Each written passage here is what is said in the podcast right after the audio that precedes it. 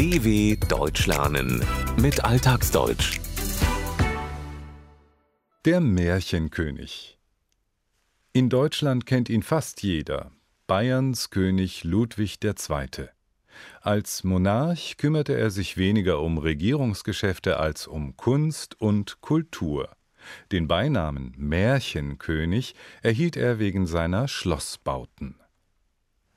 Geboren wurde Ludwig II. am 25. August 1845 auf Schloss Nymphenburg bei München.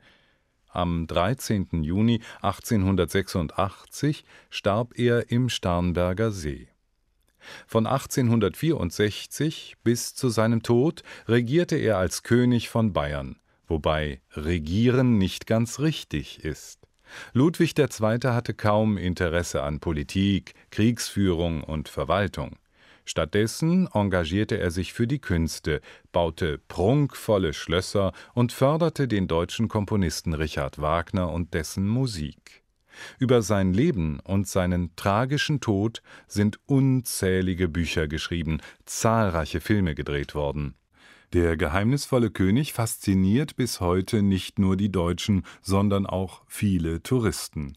Gabriele Weishäupel, frühere Chefin des Münchner Tourismusamtes, ist überzeugt. Dieser König ist ein weltweites Phänomen. Ich hatte gerade eine Delegation da aus Taiwan. Der König ist weltweit bekannt, die Amerikaner beten ihn an.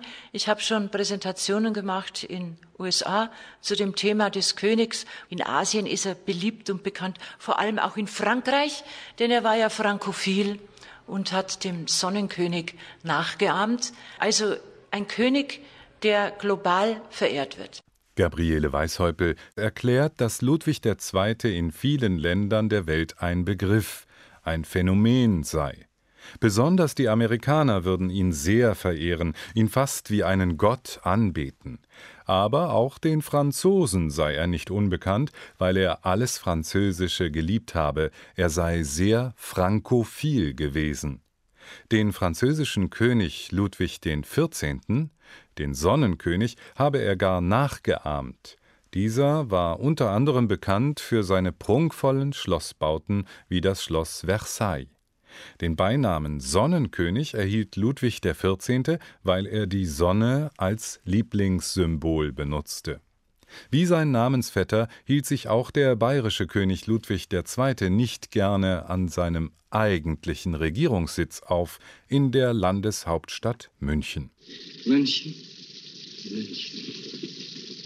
Nicht einmal zehn Pferde bringen mich in diese verhasste Stadt. Der menschenscheue König hasste München.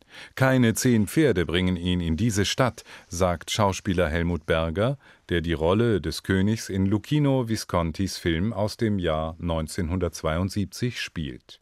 Verwendet jemand die Redewendung Mich bringen keine zehn Pferde dahin, will er damit ausdrücken, dass er unter keinen Umständen da bleiben will, wo er ist. Denn König Ludwig II. hielt sich lieber in Schloss Berg am Starnberger See oder in einem seiner anderen Schlösser auf. Auf dem Dach des Schlosses in München ließ der scheue Monarch einen gigantischen Dachgarten anlegen, der heute allerdings nicht mehr existiert. Die Münchner stört dieses Verhalten ihres früheren Königs auch heute, Jahrhunderte später, nicht so sehr, wie Astrid vom Tourismusamt sagt. Der König ist irgendwie allen präsent, weil das einfach auch ein ganz kreativer, künstlerischer Mensch war. Also daher, er taucht ja wirklich überall auf und ähm, die Münchner haben ihn eigentlich auch so im Kopf. Für die Münchner ist Ludwig II. der Kini, ihr König. Sie mögen ihn so, wie er war. Sie haben ihn als künstlerischen Menschen in Erinnerung, im Kopf, wie Astrid sagt. Die meisten Touristen zieht es natürlich zu den drei berühmten Schlössern, die Ludwig II. während seiner Regentschaft mit unglaublichen Geldsummen hat bauen lassen und die ihm den Beinamen der Märchenkönig eintrugen. Es sind die Schlösser Linderhof, Herrenchiemsee und Neuschwanstein. Bei Schloss Neuschwanstein weiß mancher Tourist aber nicht, so Astrid, ob der Bau im Allgäu nun eine Kopie ist oder das Original. Ich meine, Schloss Neuschwanstein ist wirklich so weltberühmt auch. Und also wir haben tatsächlich auch amerikanische Gäste, die sich nicht so auskennen, die gesagt haben, which is the real one? Da haben die an ihr, in Disneyland an ihr äh, Neuschwanstein-Nachbildung gedacht. Amerikanische Touristen glauben, wie Astrid erzählt, dass das ursprüngliche Schloss Neuschwanstein im Disneyland im US-Bundesstaat Florida steht und dass das im Allgäu eine Nachbildung ist. Um die Person Ludwigs II. ranken sich viele Geschichten, welche davon historischer Wahrheit entsprechen und welche in den Bereich der Mythen und Legenden gehören, kann kaum einer mehr genau unterscheiden. Der Historiker Klaus Reichhold hat gemeinsam mit dem Germanisten Thomas Endel ein Buch über Ludwig II. geschrieben, Veröffentlicht wurde Ludwig Forever zum 125. Todestag des Monarchen im Jahr 2011. Warum wollten die beiden das Buch schreiben? Also zum einen gibt es natürlich schon ungefähr 5798 Bücher. Wir wollten das 5799. machen. Und zwar unser Hintergedanke war der, es gibt in der Tat sehr viele Bücher, die sich die Frage stellen, was ist die Wahrheit? Und ich hatte immer den Eindruck, das ist die falsche Frage. Es ist die Frage, was hat der für eine Wirkung entfacht? Der Historiker sagt, dass sie beide mit dem Buch bezwecken wollten, dass ihr Hintergedanke war, ihren Lesern etwas Bestimmtes zu zeigen. Wie konnte der König eines so unwichtigen kleinen Königreichs zu einem weltweit gefeierten Helden und einer Legende, einem Mythos werden? Welche Wirkung hat Ludwig II. bei anderen erzielt, entfacht und warum? Schon als er lebte, war die Wirkung des Monarchen sehr groß. Sie steigerte sich dann aber noch, als er mit jungen Jahren unter mysteriösen und bis heute ungeklärten Umständen zusammen mit seinem Psychiater im Starnberger See zu Tode kam. Wenige Tage zuvor war Ludwig II. von der eigenen Regierung abgesetzt worden, weil er das Königreich immer weiter verschuldete. Warum er zu Tode kam, ob es Mord, Selbstmord oder gar ein Herzinfarkt vor Aufregung gewesen war, ist bis heute ein Geheimnis. Die Nachfahren des Königs, das Haus Wittelsbach, lehnt eine Öffnung des Grabes zur Klärung der wahren Todesursache ab. Die Königsgruft in der Michaelskirche mitten im Herzen Münchens kann man besichtigen.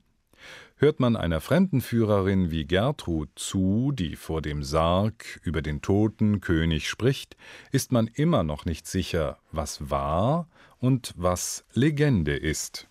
Der Tag, an dem er zu Grabe getragen wurde, war ein sehr stürmischer Tag. Kaum war der Sarg in der Michaelskirche eingetroffen, zog ein gewaltiges Gewitter herauf und man kann praktisch sagen, unter Blitz und Donner wurde König Ludwig auch zu Grabe getragen. Es schlug ein Blitz ein, dass sogar einige Leute an die Mauer der Kirche geschleudert wurden und ein unwahrscheinlicher Donner folgte darauf. Man sieht, König Ludwig wird ewig ein Mythos für Bayern und auch für München bleiben. Das Schicksal hatte es wohl nicht gut gemeint mit dem König. Der Himmel grollte. Der griechischen Mythologie nach schleuderte der Himmelsgott Zeus, wenn er die Menschen bestrafen wollte, seine Blitze und schickte den Donner. Ob es sich damals wirklich so ereignet hat, wird, wie Gertrud sagt, ewig ein Mythos, eine ungeklärte Geschichte bleiben. Etwas, das auch eng mit König Ludwig II. verbunden ist, ist seine Förderung des deutschen Komponisten Richard Wagner. Wäre es nach dem bayerischen König gegangen, dann wäre das Festspielhaus, das heute in Bayreuth steht, am Ufer der Isar in München gebaut worden. Ludwig II. war ein echter Opernexperte, wie die junge Frau, die durch den Prachtbau der Münchner Oper führt, erläutert. Man konnte Ludwig deswegen auch gut sehen, weil er in seiner Loge immer ein bisschen Licht anhatte, damit er die Noten verfolgen kann, damit er genau kontrollieren kann, ob alle Sänger wirklich hundertprozentig textsicher sind. Er verfolgte die Bühnenanweisungen zeitgleich mit. Das heißt, er war schon sehr genau, was dann auch die Aufführungen anging.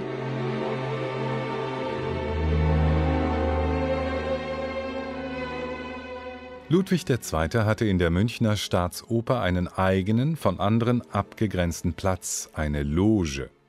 Logen liegen, wie Balkone, etwas höher, so dass man einen guten Überblick hat. Ludwig II. besuchte mehr als 200 Vorstellungen. Als Publikum zugelassen waren nur seine Soldaten, die sich auf keinen Fall nach dem König umdrehen und wenn sie einschliefen, nicht schnarchen durften. Der König überprüfte, ob die Sänger ihren Text auch wirklich auswendig konnten, ob sie hundertprozentig textsicher waren. So richtig schlau wird man nicht aus dem kunstsinnigen, öffentlichkeitsscheuen, sensiblen, opernbegeisterten Monarchen, dem homosexuellen Neigungen sowie Geisteskrankheit, eine gespaltene, schizophrene Persönlichkeit nachgesagt werden. Auch dann nicht, wenn man sich alle Orte, die mit ihm verbunden sind, angeschaut, alle Veröffentlichungen über ihn gelesen hat. Und das ist möglicherweise auch gut so, meint Thomas Ende. Wahrscheinlich nimmt man der ganzen Geschichte sogar was, wenn man ihn ja wirklich erklären könnte. Ich glaube, das ist eigentlich so am besten, wie er mit einem Zitat dann formuliert hat, ein ewig Rätsel will ich bleiben. Ludwig II. selbst wollte, so will es zumindest ein ihm zugeschriebenes Zitat, nicht erklärt werden. Er wollte immer ein Mysterium, ein Geheimnis, ein Rätsel bleiben. Würde das Rätsel gelöst, das Geheimnis offenbart, dann, so Thomas Ende, würde man der ganzen Geschichte etwas nehmen. Die Faszination des Märchenkönigs wäre weg. dw.com/alltagsdeutsch